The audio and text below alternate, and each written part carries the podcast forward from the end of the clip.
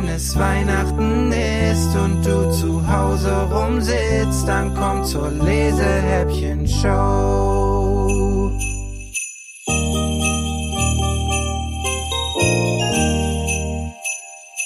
Türchen Nummer 12.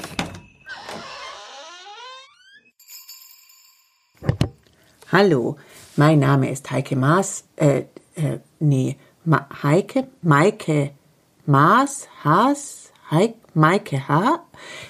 Ach, immer werden bei meinem Namen die Wegstaben verbuchselt. Aber ist ja eigentlich auch ganz egal, wie ich heiße. Wichtig ist der Name der Geschichte, die ich für euch geschrieben habe. Und den weiß ich ganz genau. Die heißt Fredos Versteck. Fredos Versteck. Halb drei. In einer Viertelstunde würde Mama heimkommen und Pauls kleine Schwestern Lola und Mina auch. Bis dahin musste Paul das Geschenk versteckt haben, unbedingt. Fragend sah er Mamas Papagei Fredo an, der im Käfig auf dem Küchenbord stand. Hast du eine Idee? Fredo sagte nichts. Eigentlich war Paul unschlagbar darin, Dinge zu verstecken. Im vergangenen Jahr hatte er sogar einen Wäschekorb zehn Tage lang aufbewahrt, ohne dass es aufgefallen war. Pauls Trick waren die Gerümpelberge. Scheinbar unbeabsichtigte Haufen aus Spielzeug, Kleidern und Büchern, unter denen er die Geschenke verbarg. Diese Berge wuchsen bei ihm das ganze Jahr und fielen also gar nicht auf. Über den Wäschekorb hatte sich Mama dann gar nicht gefreut. Sie hatte gemeint, Paul solle lieber etwas selber machen, mit Zeit und Liebe, etwas basteln oder so, das fände sie schöner. Paul dagegen fand Basteln schrecklich. Aber er hatte eine andere Idee gehabt, in der auch viel Zeit und Liebe steckte. Er hatte Fredo das Sprechen beigebracht. Genauer gesagt, zwei Worte.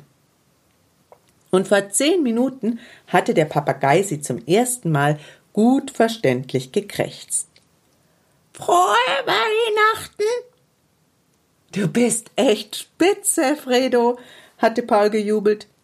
Fredo hatte seinen Kopf schiefgelegt und Frohe Weihnachten geantwortet. Da hatte Paul das Problem erkannt. Fredo würde von nun an alle und jeden mit Frohe Weihnachten begrüßen. Dabei war erst der 12. Dezember. Es gab nur eine Lösung. Fredo musste für die kommenden zwölf Tage verschwinden. Aber wohin? murmelte Paul. In den Keller. Paul nahm den Käfig und rannte aus der Wohnung heraus, drei Stockwerke hinunter. Aber schon beim zweiten Schritt in den dunklen Gang bekam Paul ein schlechtes Gewissen. Papageien waren empfindliche Tiere, und hier unten war es dunkel und kalt. Mist, murmelte er. Ich bringe dich zu Jakob. Jakob war Pauls bester Freund. Er wohnte um die Ecke. Paul hatte zwar keine Jacke an, aber für die kurze Strecke war das egal. Er rannte hin und klingelte. Niemand öffnete. Paul pustete sich die Hände warm, dann klingelte er nochmal. Nichts. Natürlich. Jakob war dieses Wochenende bei seinem Vater. Sollte er Fredo dorthin bringen? Es war weit. Paul zögerte.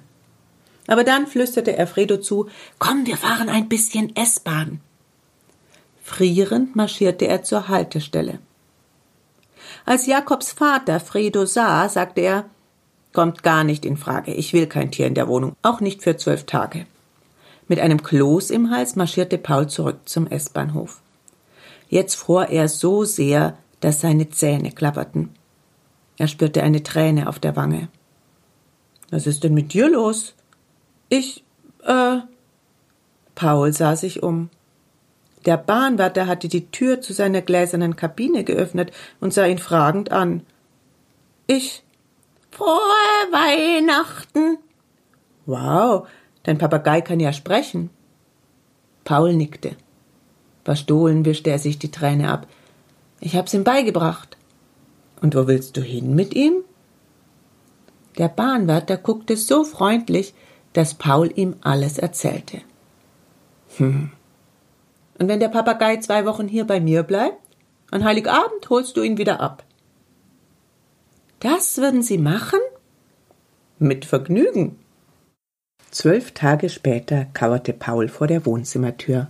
Er konnte es kaum erwarten, dass das Glöckchen läutete. Es war so schwer gewesen, alles geheim zu halten. Er hatte sogar Hausarrest bekommen, weil Fredo verschwunden war. Aber verraten hatte er nichts. Paul stürmte ins Zimmer. Er hatte keinen Blick für die Kerzen, keinen Blick für den Baum, nicht mal für die Geschenke darunter. Er hielt den Käfig in der Hand und streckte ihn Mama entgegen. Jetzt, jetzt seid mal still, hier kommt mein Weihnachtsgeschenk. Fredo, aber wieso? Psst, befahl Paul. Voller Erwartung schaute er Fredo an. Mama, Papa, Lola und Mina folgten seinem Blick. Es war engelsflügelstill. Da öffnete Fredo den Schnabel und krächzte laut Achtung, Achtung, der Zug fährt ein.